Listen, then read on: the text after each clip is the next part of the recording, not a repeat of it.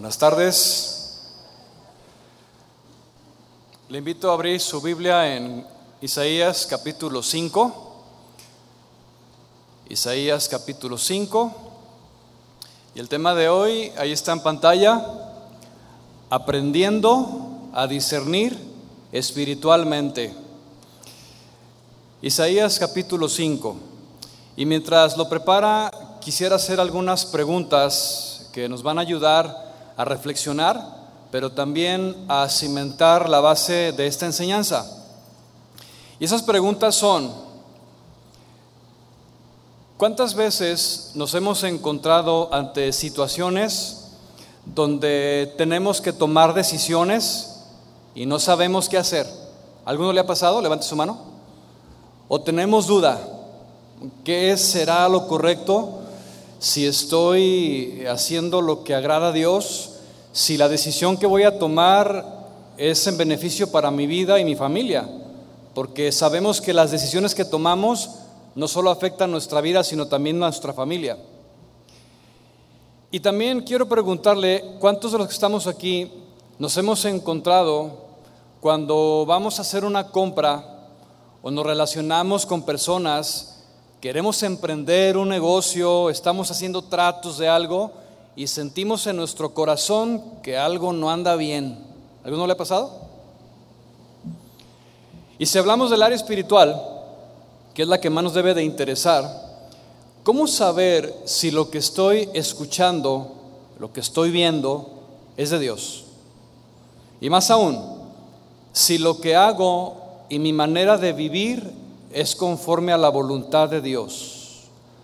Bien, pues estas y otras preguntas tienen que ver con una de las áreas espirituales más importantes en la vida de todo cristiano. Y esa área se llama discernimiento espiritual. Y el propósito de esta enseñanza es que aprendamos juntos a discernir espiritualmente.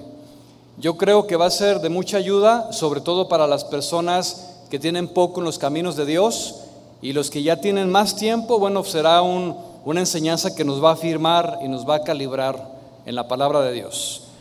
Bien, Isaías capítulo 5, verso 20. ¿Ya lo tiene listo? Dice así,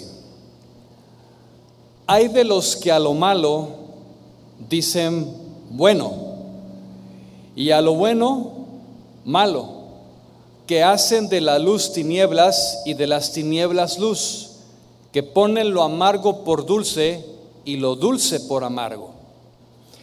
Estas palabras escritas por el profeta Isaías fueron enviadas directamente de parte de Dios para su pueblo Israel. Y por eso escribe el profeta esto, donde el profeta emite una exclamación que refleja un pesar en el corazón. O sea, un, dolor de, parte de Dios al ver la condición de su pueblo y dice, ay, pero ese ay es, es fuerte, pero también es compasivo y es un dolor en el corazón de Dios. Y dice, ay de aquellos, y el lamento es muy claro, y dice, ay de aquellos que a lo malo dicen bueno y a lo bueno malo. Y consideremos que esta amonestación se debió porque algunos del pueblo, no todos, algunos no podían distinguir entre lo bueno y lo malo. Y Dios considera esto sumamente grave, y más porque no se trataba de, de gente o de personas ignorantes, no. El pueblo de Israel tenía en sus manos la palabra de Dios escrita. No se trataba de niños inmaduros que obvio por su falta de crecimiento y conciencia moral tienden a hacer cosas infantiles. Pero no se trataba ni de, este, de ignorancia y tampoco de ser niños eh, literalmente. Y para Dios era muy grave la falta de discernimiento en su pueblo por la sencilla razón de que cada uno de ellos, cada uno de los israelitas, tenían en sus manos la ley dada por Dios a través de Moisés. Ellos conocían perfectamente lo que decía la palabra. Ellos sabían el reglamento establecido en Levítico, en Deuteronomio, allá en Éxodo, todas las leyes que Dios estableció estaban escritas y el pueblo lo sabía. Y ahí en esa ley ellos eh, habían aprendido lo que Dios aprobaba como bueno, pero también como malo.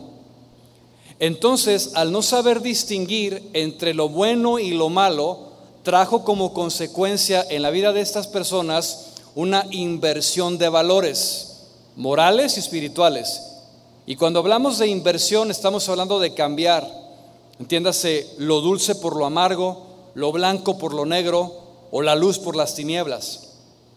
En palabras más sencillas, podemos decir que todo aquello que Dios estableció en su palabra como bueno, ellos decían que era malo. Y lo que realmente era malo ante los ojos de Dios, ellos aprobaban que era bueno. ¿Se imagina usted el desorden de las ideas, de los pensamientos? Era una tragedia espiritual, porque no sabían diferenciar. Y sabe mi hermano que lamentablemente la historia se vuelve a repetir una vez más. Y hoy nos volvemos a encontrar bajo las mismas circunstancias. Hoy algunos cristianos que podemos decir que algunos de ellos nacieron de nuevo, que teniendo la palabra de Dios escrita en sus manos, que teniendo el Espíritu Santo morando en su corazón, como hace un momento pedíamos por él, que teniendo la palabra y el Espíritu Santo, es lamentable decirlo, pero no saben distinguir entre lo bueno y lo malo. Cristianos. Cristianos que no pueden apreciar lo que tienen enfrente de sus ojos, no saben distinguir si es verdadero o falso. No saben distinguir cuando algo es de Dios, cuando algo claramente es del hombre y cuando algo es evidentemente de Satanás. No saben distinguir. Y como no saben distinguir, son fácilmente arrastrados por las corrientes de pensamientos doctrinas que van en contra de Dios y su palabra. Y esto se da por algunas razones. Número uno es por falta de conocimiento. No hay conocimiento. El no discernir es porque, en segundo lugar, no hay una lectura y un escudriñar de la palabra. Recordemos, hermanos, que no solamente es leer, y en alguna ocasión yo hablaba de niveles. Una cosa es leer la Biblia, que usted la agarre cada mañana, esté en un plan mensual, trimestral, semestral o anual. Pero una cosa muy diferente es el segundo nivel que es estudiar. Usted puede leer todos los días, pero ya el siguiente nivel de estudio requiere más tiempo. Es ahí donde usted se sienta tranquilo, aparta un tiempo, abre su Biblia, se toma comentarios, diccionarios bíblicos, concordancia y empieza a profundizar en el estudio de la palabra de Dios. Y eso le va a llevar tiempo. Pero el tercer nivel es, una vez que leímos, una vez que estudiamos, es meditar en lo que ya leímos y aprendimos. Y eso es también estar ejercitando nuestra mente. Entonces, en el caso de estos eh, israelitas, ellos estaban eh, faltando al distinguir lo bueno y lo malo por falta de conocimiento, por no leer y escudriñar la palabra y en tercer lugar por no obedecerla. Porque pasa algo muy curioso. Hay personas que leen la Biblia todos los días, hay quienes estudian y profundizan en la palabra, hay quienes meditan en ella, pero no obedecen la palabra. Y esto sí hace una notable diferencia, porque ¿de qué le sirve a una persona leer, estudiar y meditar si no va a obedecer? O sea, se supone que leemos, aprendemos, estudiamos para obedecer a Dios. Entonces, la falta de obediencia también llevó como consecuencia el no discernir. Y tenemos entonces actualmente cristianos que debido a la falta de ese entendimiento y apoyarse en su razonamiento humano, a lo bueno le están llamando malo. Y a lo que realmente es malo delante de los ojos de Dios, lo están viendo como bueno. Y hay una notable diferencia en eso, hermanos. Hay quienes, por ejemplo, dicen, cristianos, que no es malo escuchar música del mundo. Y se acercan contigo y te dicen, ah, vamos, o sea, no tiene nada de malo escuchar a Luis Miguel, no tiene nada de malo escuchar cierto grupo musical. Eso no ofende a Dios. Y me lo han dicho a mí personalmente, Irán, no seas tan legalista, no seas tan exagerado, ¿qué tiene de malo escuchar música del mundo? Bueno, el sistema de pensamiento del que no sabe discernir dice que es bueno. Algunos otros ven como malo o exagerado que alguien decida, conforme a sus convicciones, no ver ciertas películas o series de Netflix. Y dice el cristiano firme, el que tiene solidez, le dice al otro, ¿sabes qué? Yo no voy a ver ese programa porque no me edifica, porque no me ayuda, porque ofende a Dios. Es que está bien buena la serie, mira, tú nomás guarda tu corazón. Pues precisamente porque quiero guardar mi corazón, decido no verlo. No quiero contaminar, porque ha de saber usted, hermano, que todas las cosas que ven nuestros ojos se quedan almacenadas en nuestra mente y no se pueden borrar tan fácil. Un programa televisivo, una escena en una película se queda aquí y difícilmente se borra. Por eso es mejor tener el discernimiento y decir, esto no me conviene, no lo voy a ver. Pero hay quienes dicen, no tiene nada de malo. Hay otros que ven como bueno aceptar las modas y las famosas ya conocidas ideologías de género, cristianos, ¿eh? que dicen, bueno, es que no hay que ser tan duros con ellos, hay que aceptar lo que, lo que el mundo está ahorita implementando porque Dios los ama. A ver, Dios los ama. Yo pregunto, mi hermano, ¿Dios los ama? Dígalo fuerte. Sí, Dios los ama, pero no está de acuerdo con esa manera de vivir. Dios no está de acuerdo con que vivan en ese estilo de vida pecaminoso. Dios los ama, pero no se nos olvide que también está Dios en contra del pecado. Pero estas personas, esos cristianos dicen, no hay nada de malo en ello. Y algunos otros ven como malo el que un cristiano defienda sus convicciones de manera pública o pongan límites. Y el cristiano genuino que tiene convicciones sólidas dicen, no me voy a moldar al mundo pero el que es ligero, el que no discierne, dice, no hay ningún problema. Dios no se va a enojar por eso. Bueno, vamos a aprender que las cosas no son así. Y es muy frecuente escuchar preguntas, perdón, de muchos cristianos que dicen o preguntan que si esto o aquello es bueno o es malo. Que si alguien puede ver una película, que si alguien puede escuchar música del mundo, qué clase de entretenimiento puedo llegar a tener. Bueno, las preguntas han sido tales que una vez llegó una hermana y me dijo, oiga, ¿puedo yo bailar? Y me dice, ah, no, no, pero espéreme, yo voy a bailar con mi esposo. Y, entonces yo, yo, yo, hago la pregunta y digo, ¿va a bailar usted con su esposo? Y, y pregunta a mi hermana, ¿qué va a bailar usted? No, pues la música, pero va a ser con mi esposo. Yo la verdad le sugiero que no lo haga. Pero ¿por qué? Si no tiene nada de malo, es mi esposo. Es que el asunto es que usted va a bailar una música que no agrada a Dios. Número uno. Número dos, usted va a prestarse a la sensualidad de la música que están tocando. Y número tres, usted está entrando en la carnalidad. Entonces, no, usted no ha aprendido a discernir. Necesita aprender a discernir que esas cosas no agradan a Dios. Pero mire, cuando se trata del discernimiento en el aspecto espiritual, hay quienes preguntan, es que escuché una enseñanza donde el predicador dijo que el Espíritu Santo es mujer.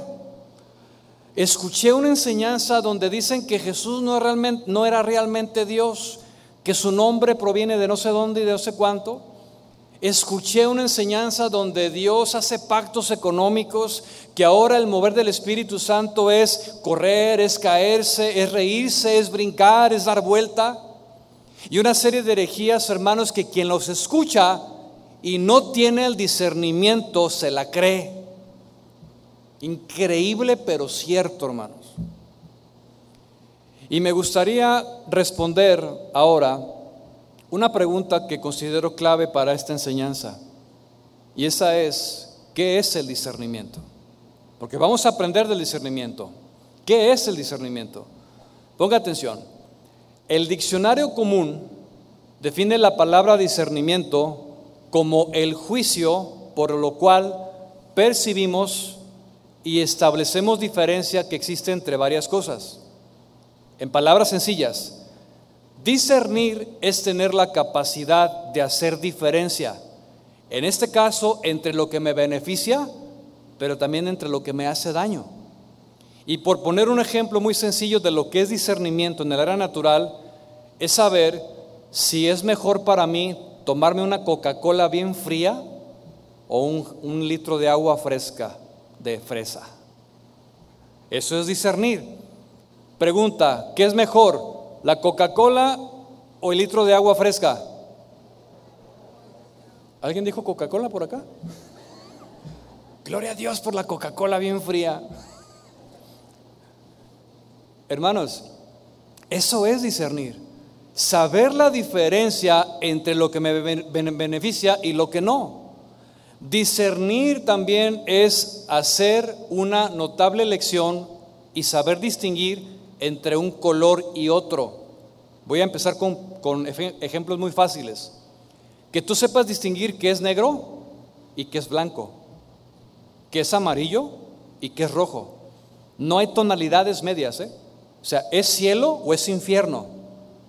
¿Es santidad o es paganismo y carnalidad? Son dos caminos, son dos destinos, hay que diferenciar muy bien cuál de los dos es. Discernir también significa tener criterio, una norma.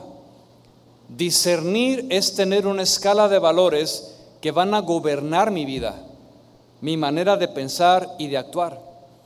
Y todos en este mundo, sin excepción, vivimos de esa manera. Actuamos por nuestra escala de valores. Por eso es que podemos ver al mundo como está, cómo vive cada uno de acuerdo a lo que bien le parece, conforme a la escala de valores que tiene en su pensamiento. Y bueno, ya sabemos que el mundo piensa de esa manera y que va en contra de los valores morales de Dios.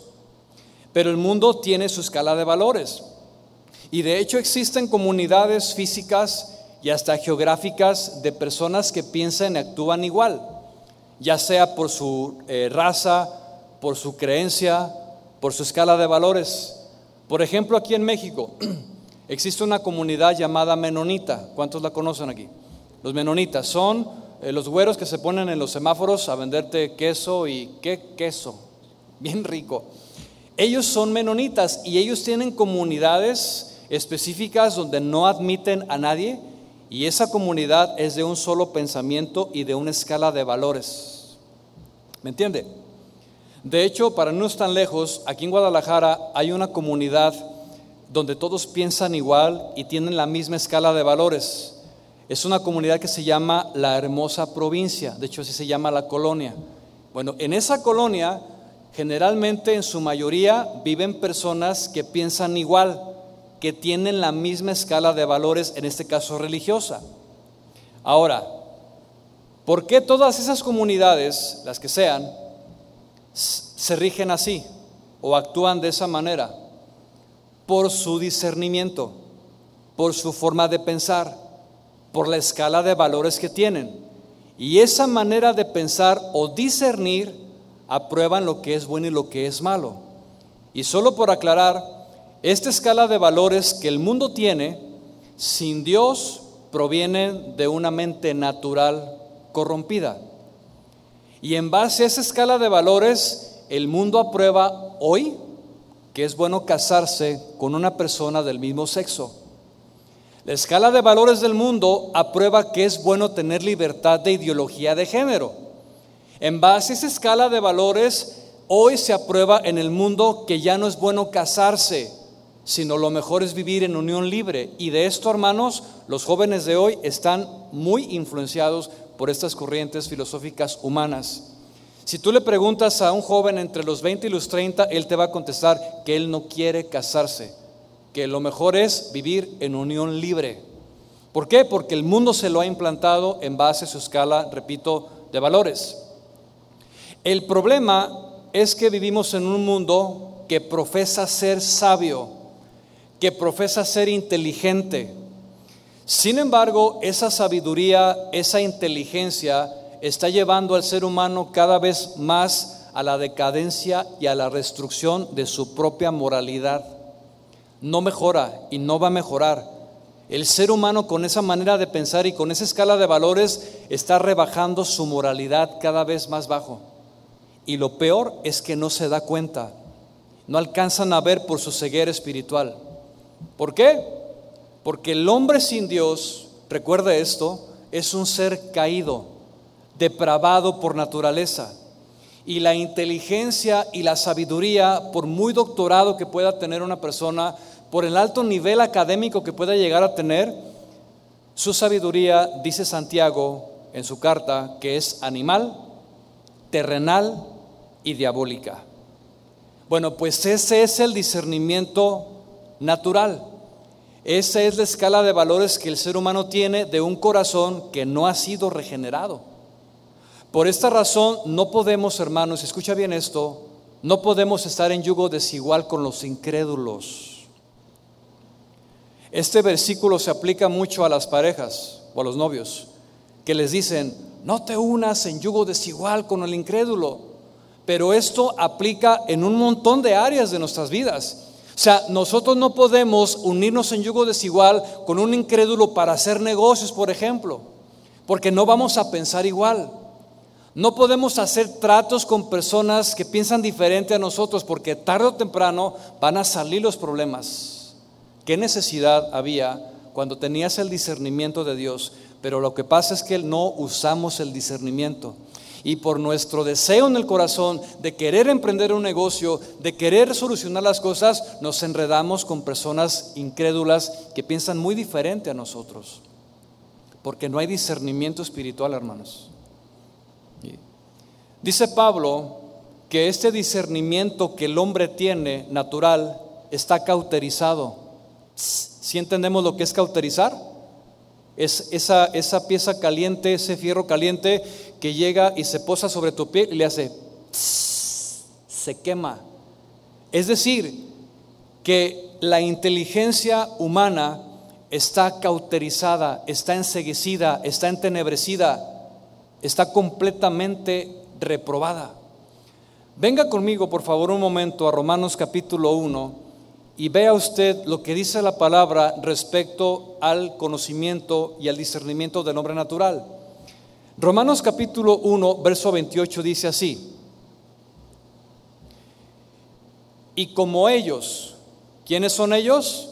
Los incrédulos, los del mundo, tus vecinos, tus compañeros de trabajo, todos los que han rechazado a Dios. Dice, y como ellos no aprobaron tener en cuenta a Dios, es decir, lo rechazaron, fíjate bien lo que dice, Dios los entregó. Esta palabra entregar quiere decir empujar.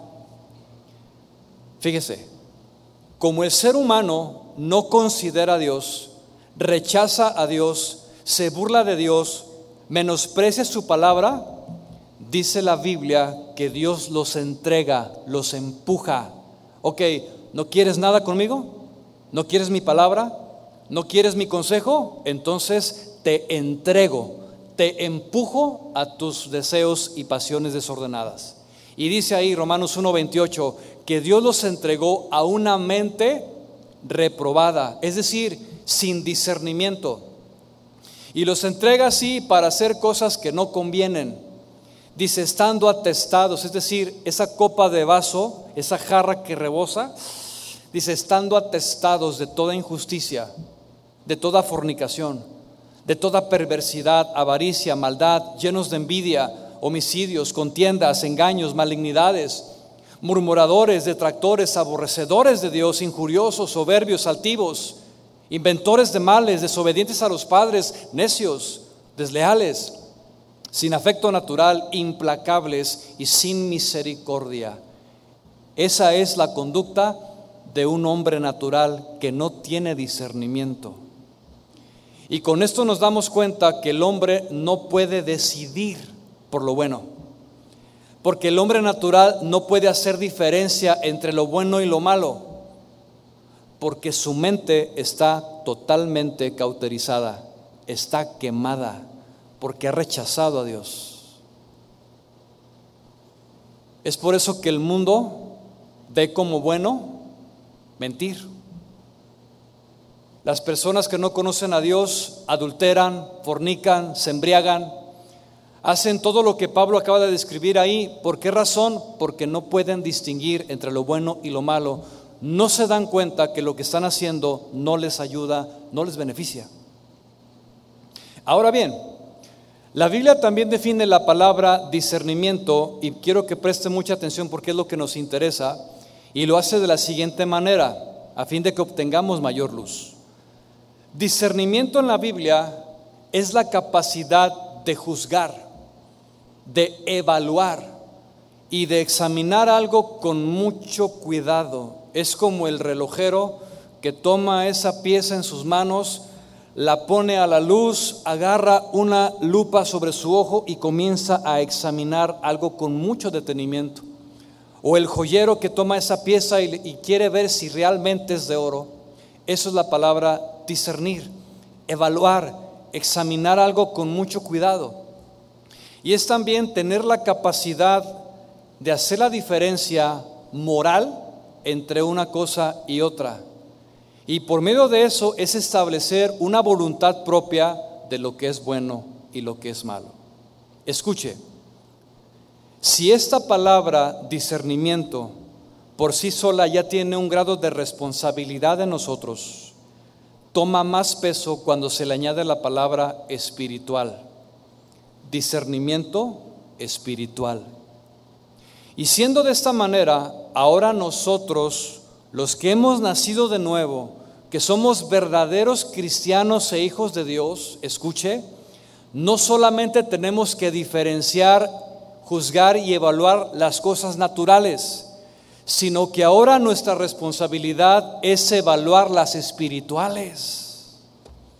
Y ahí está la diferencia, hermano, en que no solo debemos de discernir en lo natural, sino también en lo espiritual.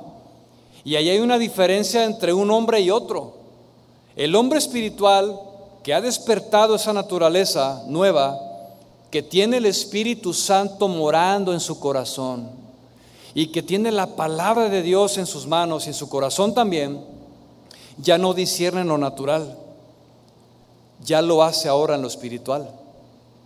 Y el saber con toda claridad si lo que estamos viendo o escuchando proviene de Dios.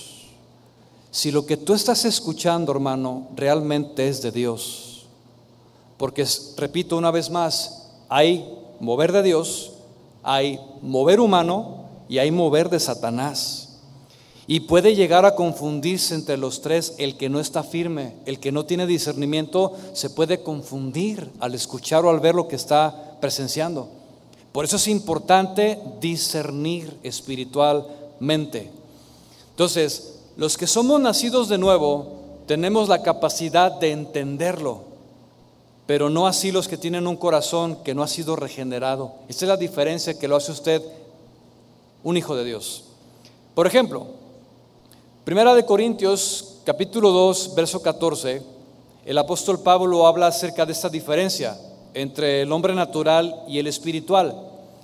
Y dice así, pero el hombre natural no percibe, no discierne, no se da cuenta las cosas que son del Espíritu de Dios porque para él son locura y no las puede entender, porque se han de discernir, ¿cómo? Espiritualmente.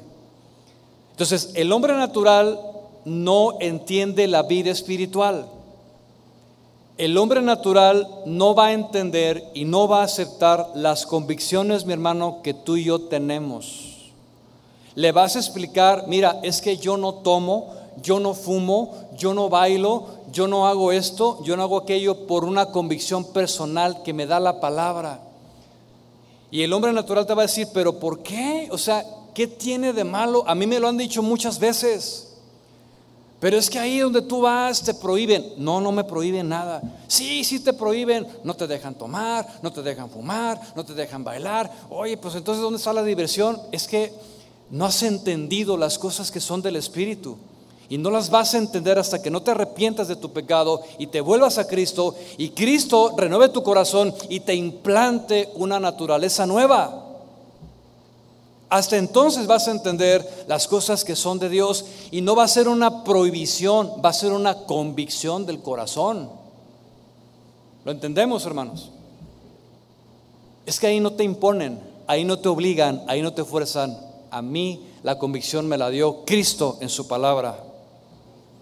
Pero el hombre natural no discierne. El hombre natural cree que está bien. No discierne que el adulterar, por ejemplo, es pecado. Y que el cometer adulterio le va a traer consecuencias muy lamentables a su vida y a su familia. Pero ¿qué es lo que hace? Juega con el pecado y dice, nadie se va a dar cuenta.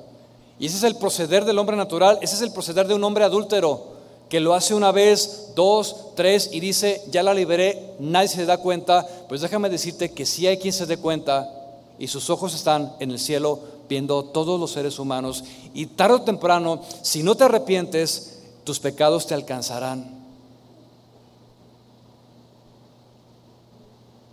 Hermanos, yo me temo que hay pecados ocultos en el corazón de muchos y creen que nadie se va a dar cuenta. Hay cosas que se hacen donde la esposa no sabe, los hijos no saben, pero déjame decirte que si no te arrepientes, tarde o temprano tus pecados ocultos saldrán a la luz y será más vergonzoso el enfrentar esa vergüenza con tu familia y con todos los que te conocen. Es mejor arrepentirse y buscar a Dios en ese discernimiento que tienes, si eres hijo de Dios. Y si el Espíritu Santo te está mostrando de que tienes que buscar y arrepentirte, hazlo mi hermano, no te esperes a que Dios te llame a cuentas. Porque la disciplina será más severa que si tú y yo vamos a Él de una convicción natural y personal y decirle, Señor, yo he fallado, he pecado contra ti, perdóname.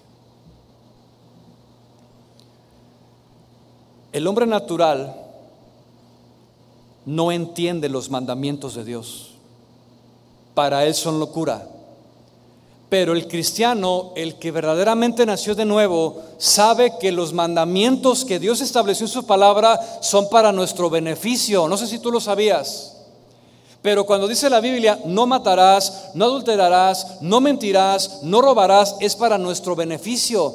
Porque si yo obedezco a Dios y entro en la cobertura de sus mandamientos, me protege. Si yo decido matar, tengo consecuencias. Si yo decido mentir, tengo consecuencias. Si yo decido robar, tomar algo que no es mío, tengo consecuencias porque no estuve bajo la cobertura de los mandamientos de Dios. Pero el hombre natural no puede hacer diferencia, para él son locura. Y los que son naturales, los que no tienen ese corazón regenerado, van de acuerdo a la corriente de este mundo y saben, son los que se identifican mutuamente, ¿sí? piensan igual, son los que no ven nada de malo en lo que hacen y al contrario practican las mismas cosas y algunos encuentran la manera de justificar sus acciones y no disciernen en lo espiritual. ¿Por qué razón? Porque todavía tienen el espíritu del mundo morando en sus corazones. Todavía no han sido regenerados y tienen el espíritu del mundo. Venga conmigo, por favor, a Primera de Juan capítulo 4, verso 5. Vea usted lo que le estoy comentando. Dice Primera de Juan capítulo 4, verso 5. Ellos, ¿quiénes son ellos? Los del mundo, los que no han nacido de nuevo. Dice, ellos son del mundo. Por eso hablan del mundo y el mundo los oye. Pero nosotros, diga nosotros, nosotros de dónde somos? ¿De quién somos? De Dios, hermanos. El que conoce a Dios nos oye y el que no es de Dios no nos oye. En esto conocemos, entre paréntesis, en esto discernimos el espíritu de verdad y el espíritu de error. ¿Lo entendemos? Es por esta razón, hermanos, que nos ayuda a entender por qué razón son miles los que siguen a los falsos maestros y a las falsas enseñanzas. ¿Por qué razón hay multitudes en una iglesia donde predican falsa doctrina? Porque ellos, los falsos maestros, los falsos predicadores, que hablan solamente de prosperidad económica, es porque tienen sus pensamientos y su corazón arraigados en las cosas del mundo. Escúchalos hablar, discierne sus enseñanzas, presta oído a cada palabra y te darás cuenta en dónde está su corazón.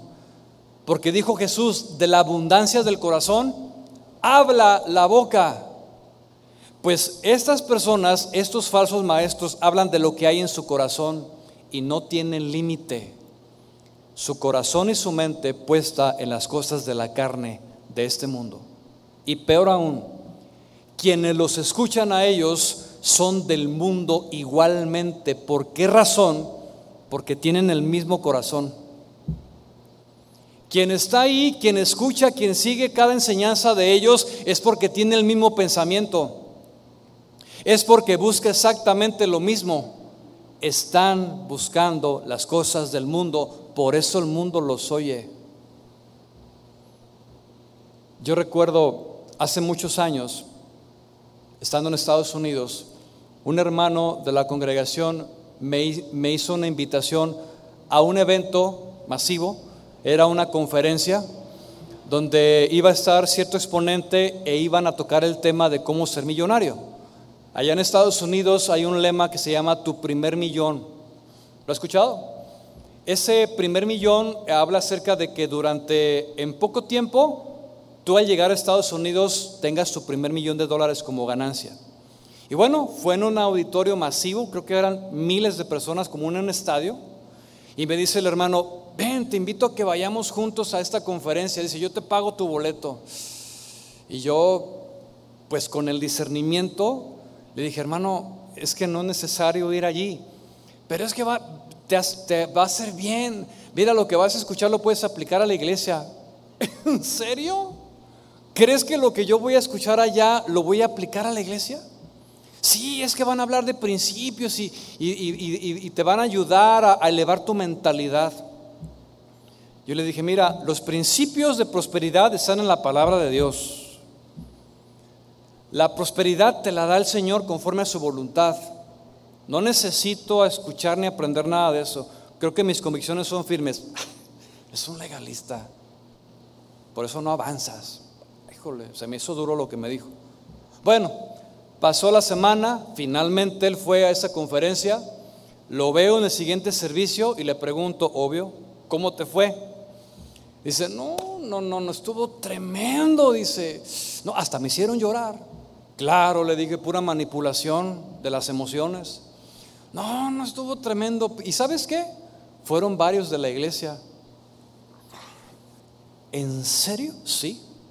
Fue hermano, hermano y hermano, porque yo los invité. Tú los invitaste, sí, y fueron contigo, sí, fueron conmigo y me acompañaron. Hermanos, qué falta de discernimiento espiritual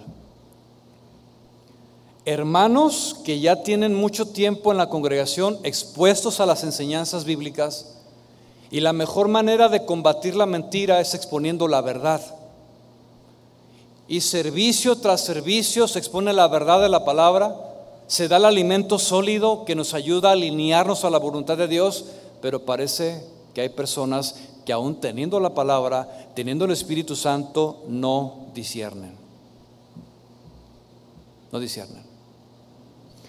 Hoy hay mucha enseñanza que no es palabra de Dios y muchos no están discerniendo espiritualmente.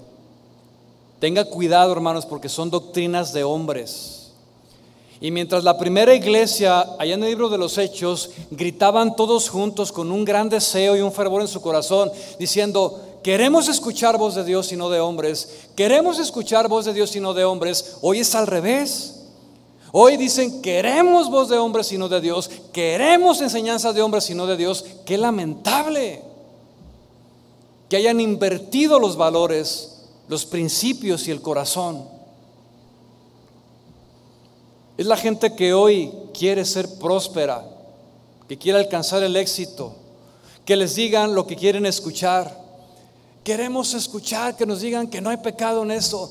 Queremos que nos digan que podemos disfrazarnos ahora para la fiesta del lunes 31 y que no nos digan nada, que nos... Yo sé que algunos de ustedes saben, porque fue un video masivo, que un cierto pastor dijo desde el púlpito que no había ningún problema en que tú te disfraces. Es más, alentó a la congregación a disfrazarse y a salir a pedir dulces al vecindario con la justificante de que alcancemos al mundo para Cristo. ¿Y qué cree que hicieron los hermanos? Salieron a pedir dulces. Salieron disfrazados con el justificante de querer alcanzar a una comunidad. Falta de discernimiento espiritual. ¿Sí o no, iglesia? Al hombre le encanta escuchar lo que quiere oír. Al hombre le gusta escuchar los elogios que eleven su ego. En cambio, los que somos nacidos de nuevo, queremos escuchar palabra de Dios. Queremos ser confrontados, queremos ser exhortados, pero también queremos ser edificados. ¿Cuántos de esos hay aquí? No todos. Que su corazón, hermano, esté en buscar la palabra de Dios aunque me duela, aunque me duela. Señor, muéstrame mi condición. Mete una linterna, como dice la palabra, escudriña mi corazón y ve qué es lo que hay dentro de mí. No importa que no me guste, porque sé que es para mi bien.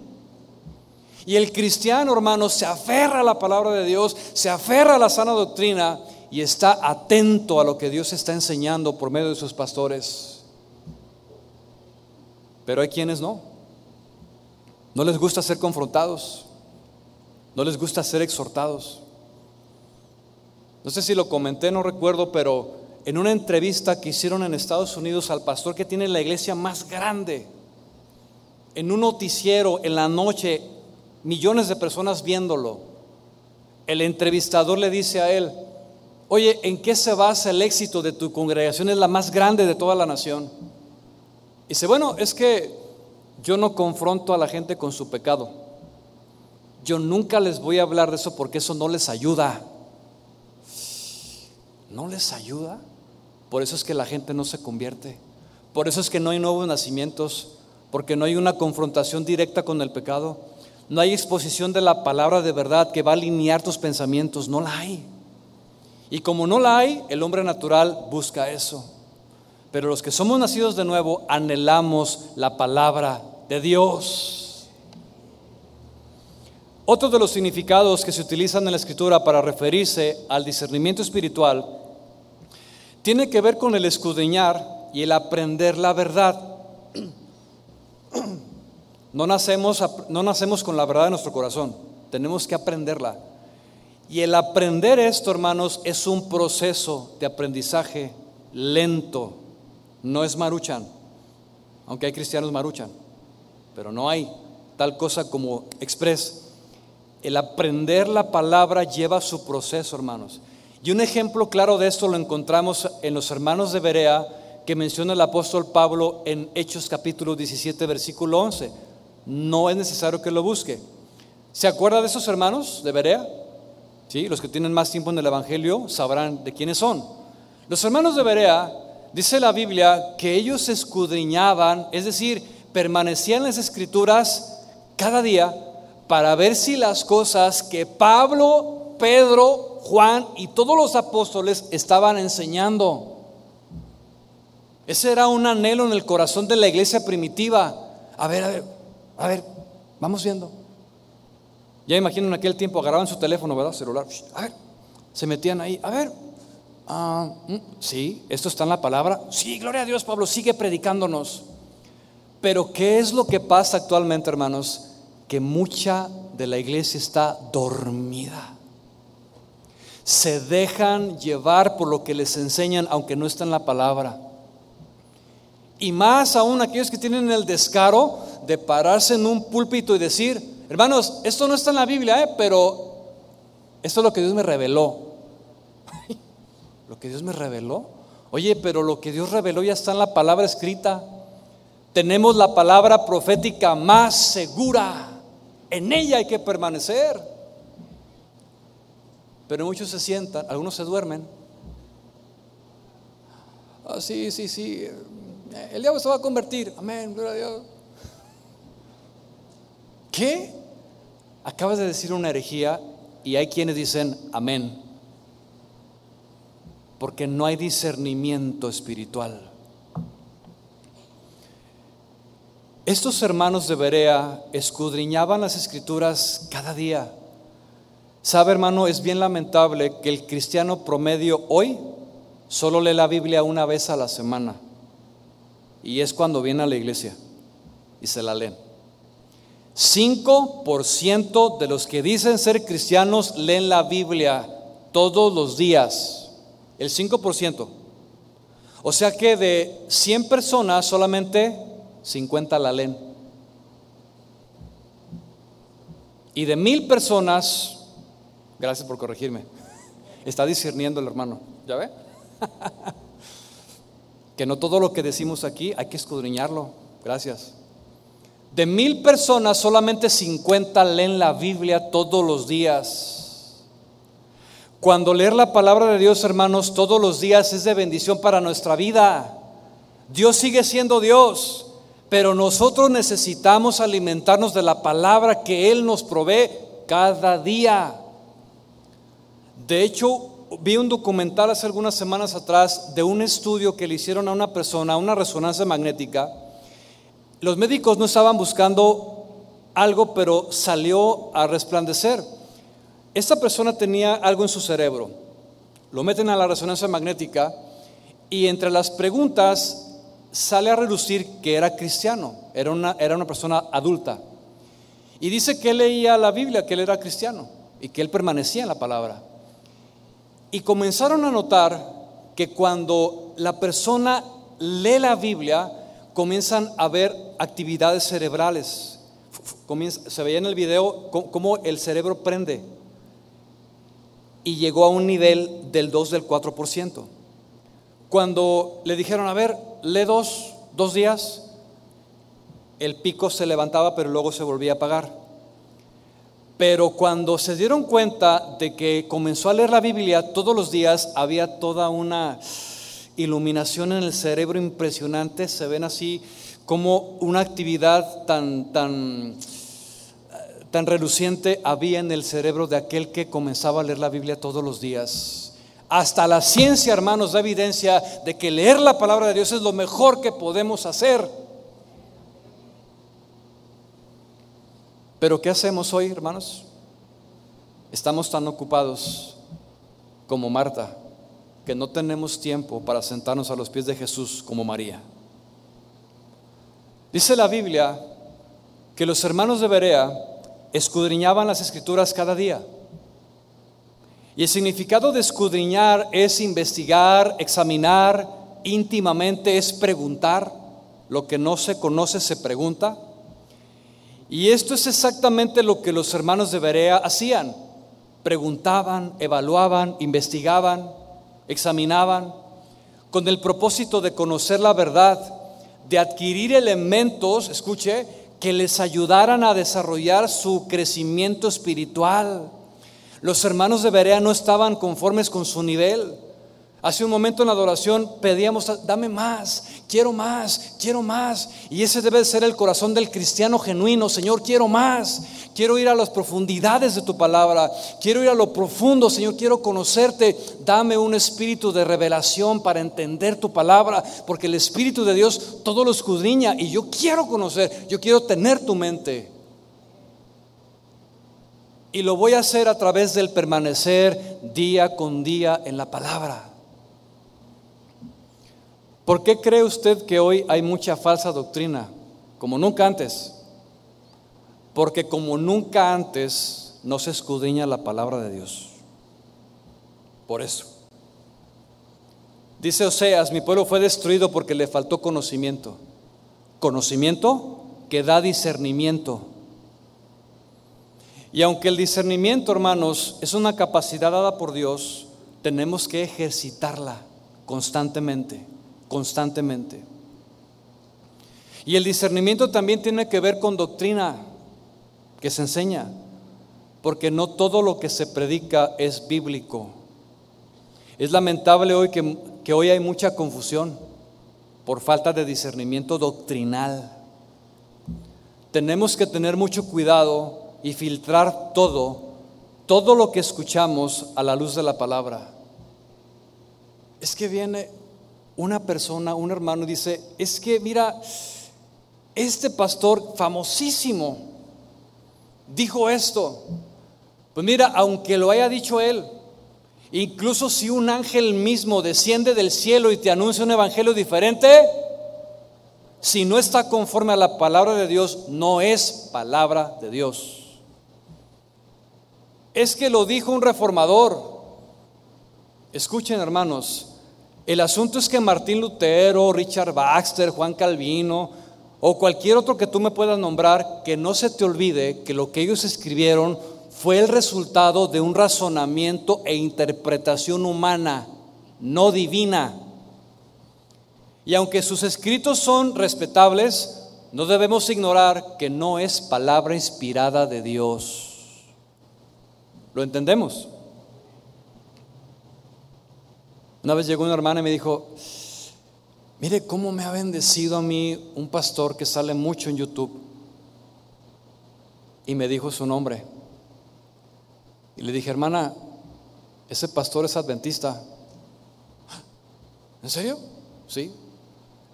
Y ese pastor tiene una doctrina muy diferente a la que usted y yo tenemos. Digo, si usted es cristiano. Ay, no sabía. Lo que no sabe se pregunta. Por eso es importante estar bajo la cobertura de la palabra.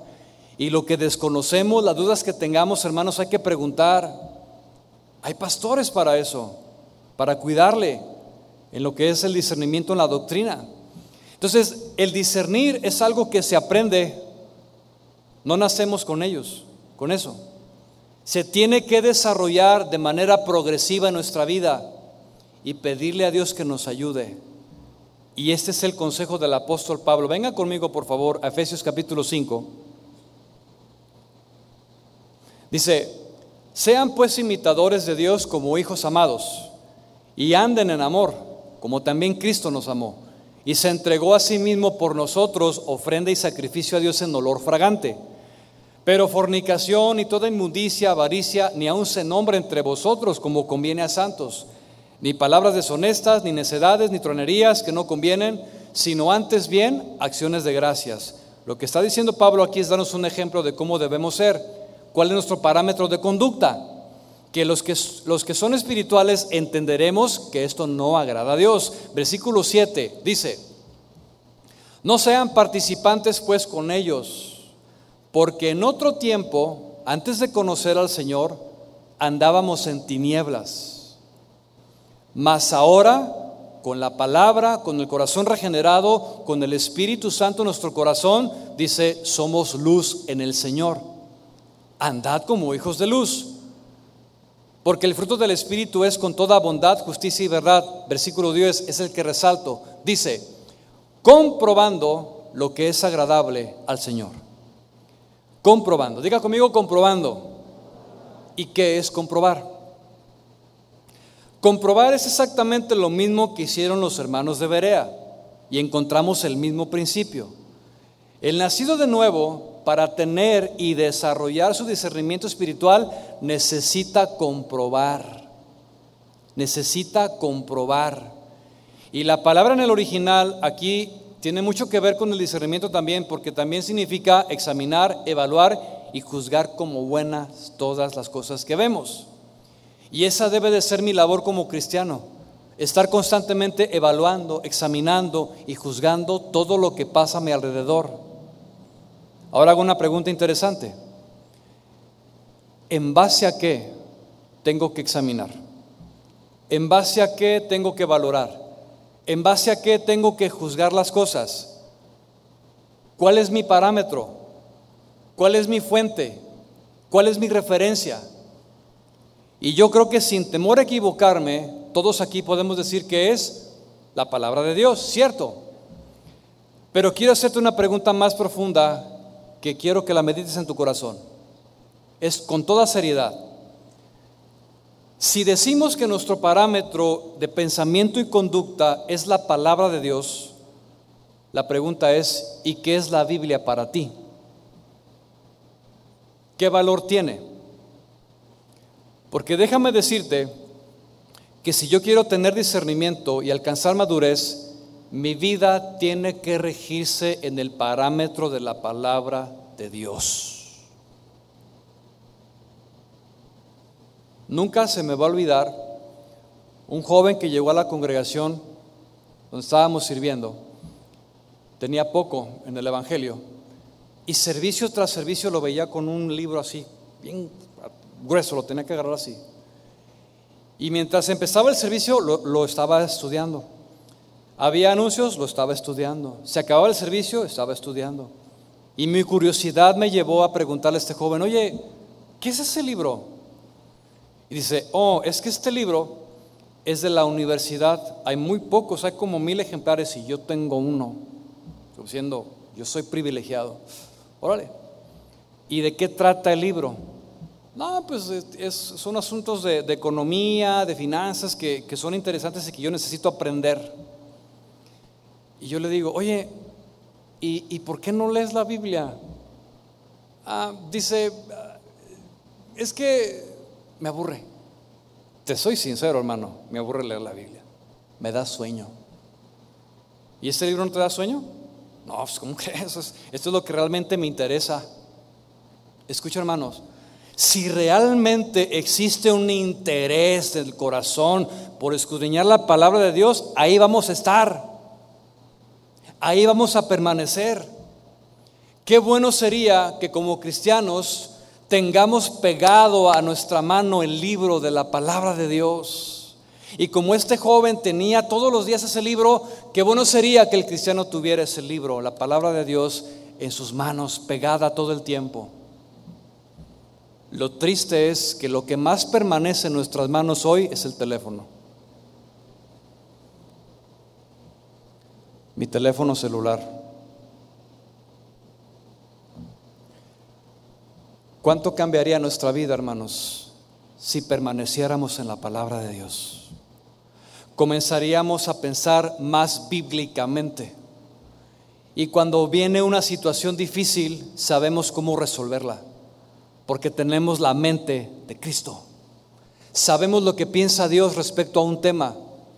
La consejería no existiría porque el cristiano sabía, tendría conocimiento de cómo aplicar la palabra en su vida, en su matrimonio, en su familia y en su problemática. Pero como no hay esa permanencia, hermanos, viene entonces la falta de discernimientos, de discernimiento espiritual. Josué fue un hombre que permaneció en la palabra. Dios le dijo a Josué, eh, Josué, nunca se aparte de tu boca este libro, sino que de día y de noche, escuche, de día y de noche meditarás en él, para que guardes y hagas conforme a todo lo que está en él escrito, porque entonces, si viene la promesa, harás prosperar tu camino y todo te saldrá bien. No tenemos por qué errar, hermanos, si tú y yo permanecemos en la palabra de Dios y si en algún momento como cristianos, aún con la palabra y el Espíritu Santo morando, llegamos a cometer un error en una decisión, Dios en su misericordia lo torna para bien, porque dice su palabra que todo obra para bien a los que amamos a Dios. Pero es mejor permanecer en su palabra, hermanos. Josué necesitó permanecer en la Biblia, en las Escrituras, para desarrollar el discernimiento espiritual, para llegar a la madurez al punto de dirigir una nación.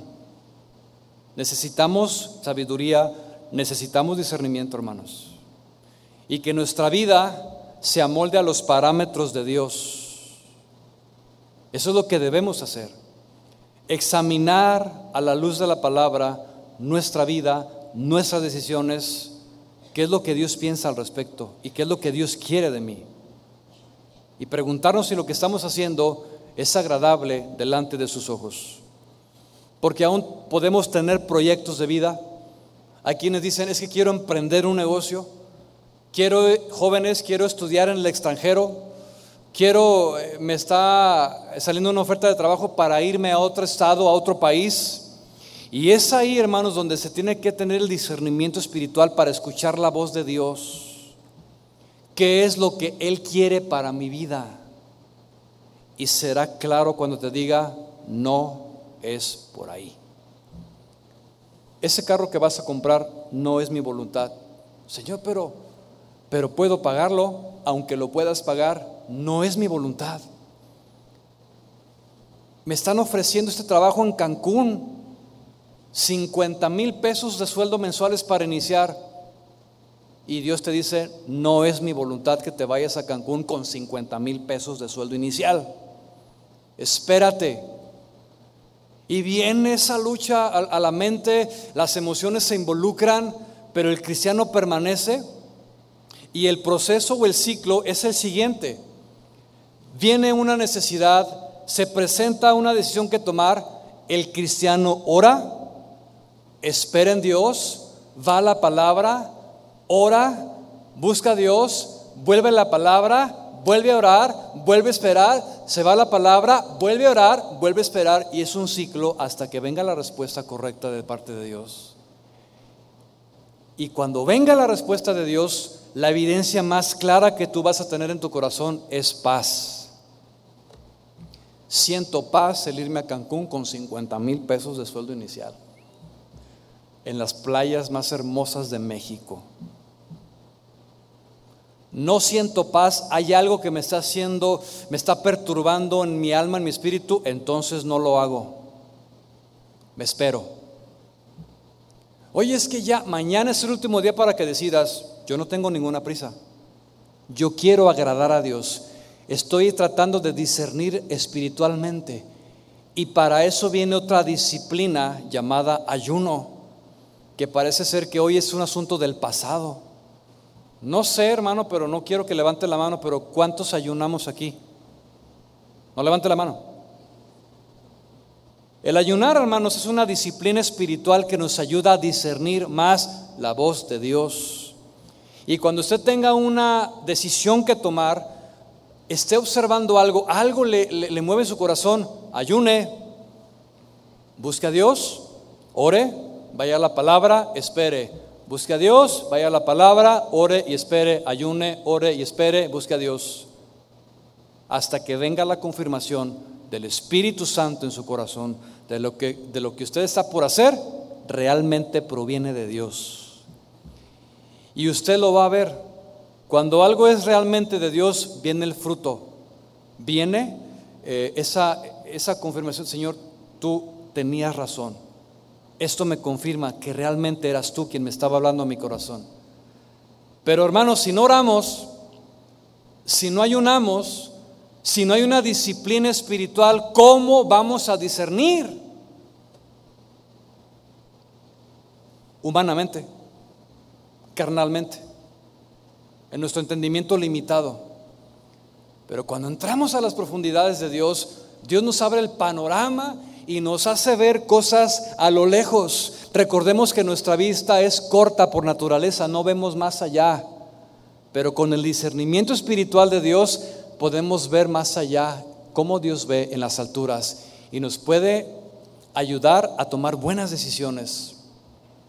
Eso es lo que Dios quiere, mi hermano, que tú y yo aprendamos a depender de Él. Que tú y yo estemos cada día a sus pies, Señor, háblame, habla mi corazón, ayúdame a discernir tu voz, quiero agradarte, que cada paso que yo dé sea con tu cobertura, Señor, no quiero ir a ningún lugar si tu presencia no va conmigo. Yo necesito que tú me ayudes, necesito que tú me hables y que todas las cosas que yo vea, escuche y haga estén dentro de tu cobertura espiritual, porque quiero agradarte, porque quiero aprender a discernir espiritualmente. ¿Cuántos queremos eso? Yo le invito a que se ponga de pie, vamos a orar al Señor y vamos a pedirle que nos ayude a discernir espiritualmente.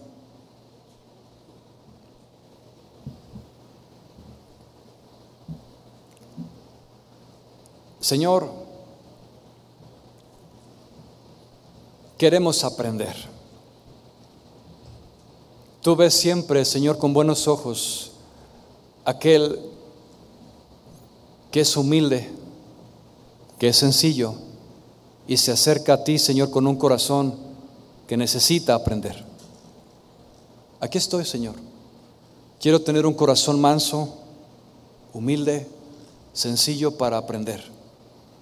Y ese aprender, Señor, es en el discernimiento espiritual. Quiero aprender, Señor, a hacer la diferencia y ver la diferencia, Señor, entre lo bueno y lo malo. Que no sea hallado, Señor, como aquella amonestación, Señor, donde hubo mucha gente que tú confrontaste, Señor, porque a lo bueno le decían malo y a lo malo le decían bueno por falta de discernimiento. Señor, yo quiero aprender a discernir. Y ese discernir, Señor, será un ejercitarme constantemente, constantemente en tu palabra. Los que ejercitan, Señor, sus sentidos espirituales. Así quiero yo, Señor. Y eso va a ser producto de mi relación contigo, Señor. El estar permaneciendo cada día en tu palabra como los hermanos de Berea, Señor. Estar a tus pies en esa intimidad en tu palabra, Señor. Y que pueda, Señor, hacer un compromiso de no solamente leer tu palabra, sino de escudriñar, estudiar, dedicarle tiempo, Señor. Muchas veces perdemos tiempo en, muchas cosas, pero ser disciplinado, si yo comienzo con un tiempo todos los días apartado para ti, para el estudio serio de tu palabra, Señor, indudablemente que voy a ver un resultado espiritual voy a comenzar a tener más tu mente, tus pensamientos arraigados en mi corazón. Y que cuando me enfrente a decisiones, a circunstancias, a una personas, pueda, Señor, discernir, discernir tu voluntad, discernir los tiempos en los que vivimos, discernir la palabra que escuchamos, discernir incluso, Señor, nuestras reuniones, discernir el tiempo de alabanza y adoración cuando tú hablas, cuando tú te mueves discernir todas las cosas que son espirituales, Señor, y entrar en tu voluntad, Señor. Ayúdame, Señor. Levanta tus manos a Él y dile, Señor, ayúdame. Hoy he aprendido qué es el discernimiento y cómo lo voy a obtener, Señor, y cómo lo voy a ejercitar. Necesito que tú me ayudes, Señor, para agradarte cada vez más con mi manera de pensar y de vivir. Te doy gracias en el nombre de Jesús. Amén.